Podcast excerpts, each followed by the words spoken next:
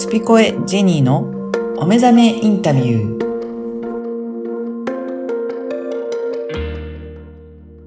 こんにちは、声ラボの岡田です。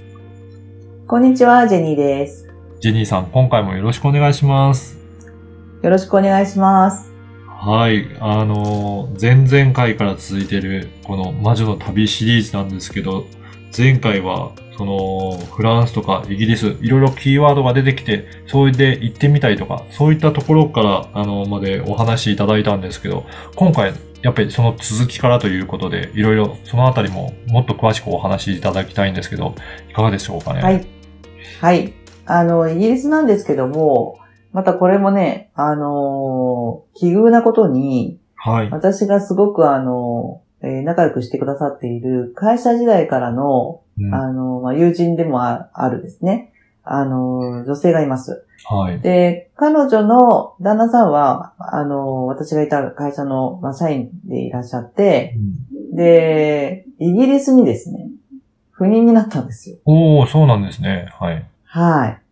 なので、えーちょうどあの、私がそのイギリスに何か、えー、ゆえんがあるのかなっていうところで、で、彼女たちも、まあ、ファミリーがいるので、ぜひ行ってみようっていうことで、はい。で、行ったんです。うんで、行った時に、あの、私がこういう、こう、スピリチュアルの、あの、興味があるっていうのが、よく、あの、理解してくださっているファミリーなので、はい。でそういったところ、どっか行きたいとこある？みたいな感じでですね。あのーじゃあっていうことで、あの、アーサー王物語ってうんあるんですけど、はい。アーサー王物語のグラストンベリーっていうところにうん。連れてってもらって、うん。あの、いろんなところをこう見て回る。まあ、私も知識なかったんですし、はい。まあ行ったらすごい楽しいところだっていうのを聞いてたので、うん。あの、行ってみたら本当に面白くてですね、もう街中がなんかね、マジックの、あの、へお店だったり、なんかワークショップやってたり、ー。はい。なんか魔女っぽい人歩いてるし、みたいな。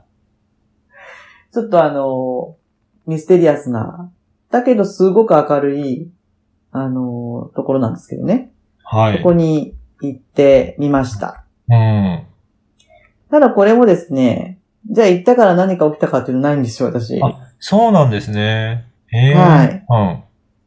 なので、まあ、まあ行くことに意味があるんだろうなっていうことで、私はそのエジプトであったり、うん。今回その時のイギリスうん。もそうだったんですけども、まあ行ってみましたとうん。いうようなところを、あのー繰り返してきた時にですね、はい。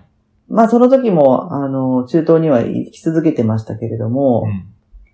相変わらずその、中東、まあアフリカ、あとはフランス、イギリスといったちょっと、えー、寒々しいとこのビジョンはよく聞かされていて、うん。なんでその辺をなんかぐるぐるぐるぐる回ってたのかなっていう、ああの前。世。はい。前世のいつが、いつからいつまでがどれでっていうのはわからないんですけれども、うん。うん。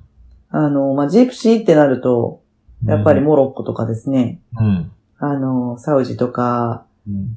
あの、そういうところだと思うんですね。で、まあ、ドバイ自体は50年前にできたところなので、はい。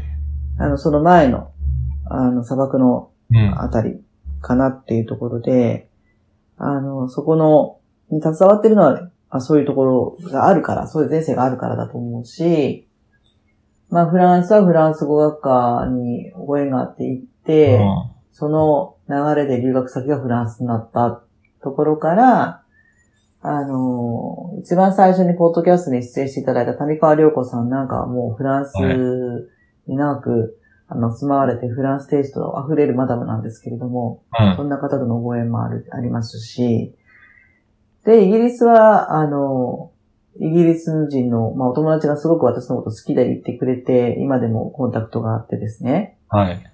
いつでも遊びに来て、みたいな感じで、まあ、そういった意味で言うと安心できるうん場所はあるんですよね。なので、あのなんかやっぱ振り返ると、関係ないところはないなっていううーん。とこかなって。そういうことですね。はい、はい。うん。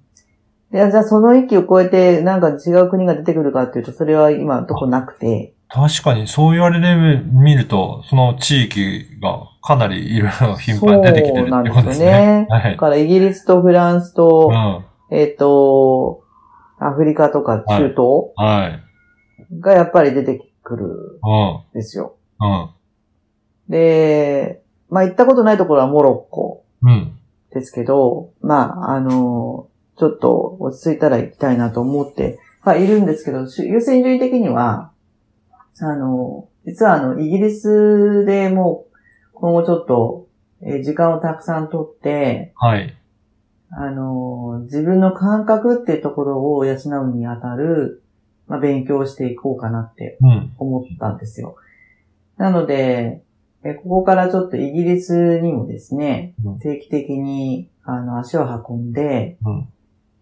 まあ、イギリスって一言で言っても広いので、はい。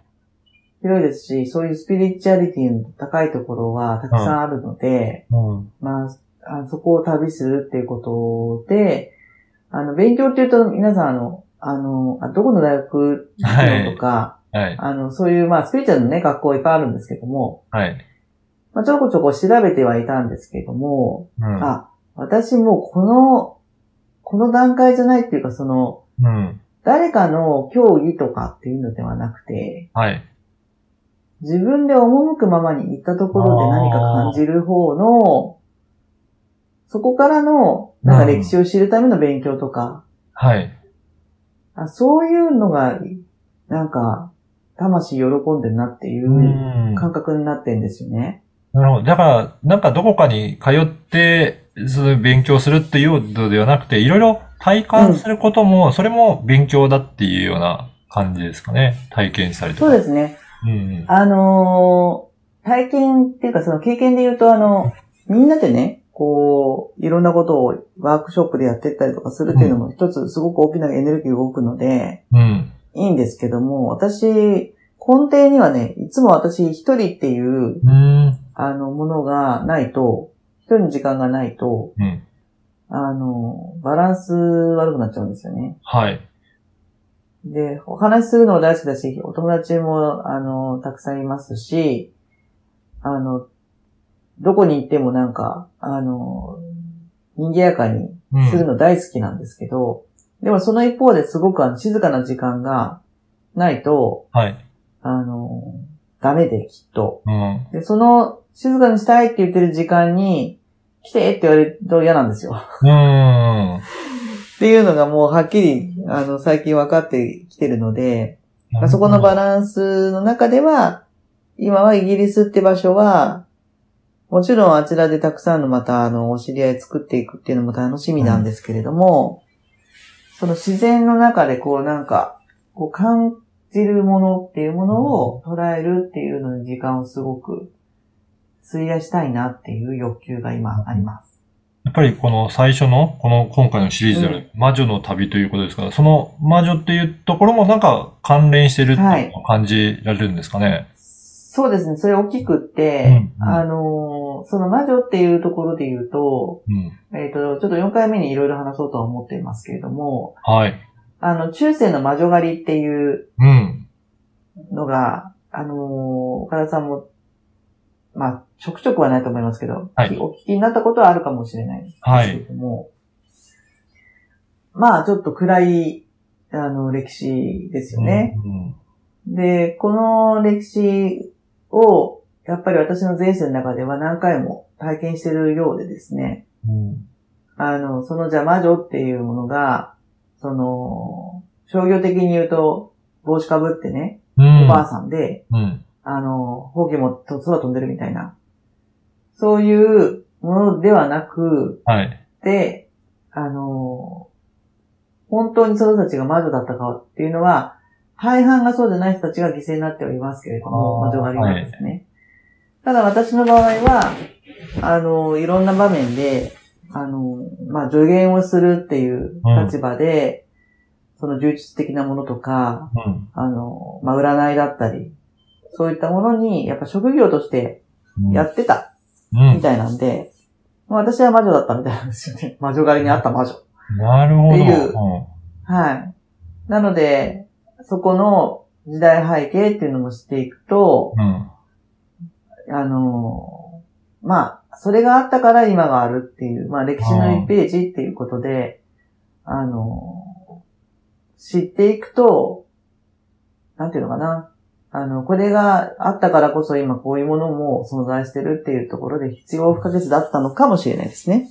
だから、そういったことも含めていろんなところで学んでいきながら体験していったりとか、そうですいろんなところね。にこれからも行かれていくんですうん。ね。うん。あとは、あの、ちょっと、その魔女って言っても、そのヨーロッパうん全域で、まあその強弱はありながらも、えっ、と、まあ、ドイツがすごくそれが強かったり、イギリスはそうでもなかったりですね。はい。まあ、フランスも、まあ、あの、強かったと思うんですけれども、それも時代もちょっと、あの、前後して300年間ぐらいの間に、あの、あった。みたいなところを見ていくと、うん、国によってまた違うでしょうしね、お事情も。はい。ただ一つ言えるのはやっぱり宗教というところの絡みで、うん。あの、宗教を利用している人たちによって成り立ってきたようなものも見えてくるっていう。なるほど。まあ、そこの、あの私の役目っていうのは、あのその、本、真実っていうものをどう伝えていくかっていう、うん。えーことだったらしくて、うん。まあ、それを全うできずに、あの、処刑されちゃってるので、はい。それをどうにかこう、今世でっていう風に生まれてきたのかなっていうのが、あ最近の体感ですね。ーなるほど。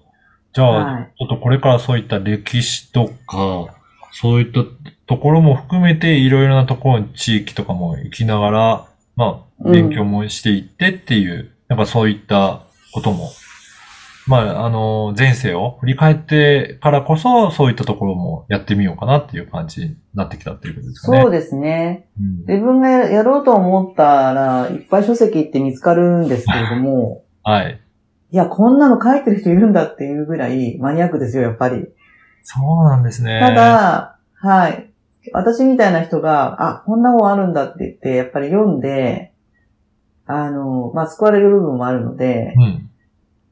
やっぱそういう人たちのお役目って大きいなって思うんですよね。あの、ベストセラーにならなくてもですよ。うん。うん。でも発信してくれる人がいるっていうのはすごいありがたいですし、あの、とはいえ、まあ、ここが知りたいなと思ってても、そんな書籍もなければ、はい。もしかしたら、あの、英語だったり、外国のアマゾン見ればあるかもしれないでうん。すけども、うんということで言うと、私が日本人としての役割っていうのは、うん。日本人の私がそっちに行って何かこう体感したことを発信していくっていうのもありかなってああ、思うんですよね。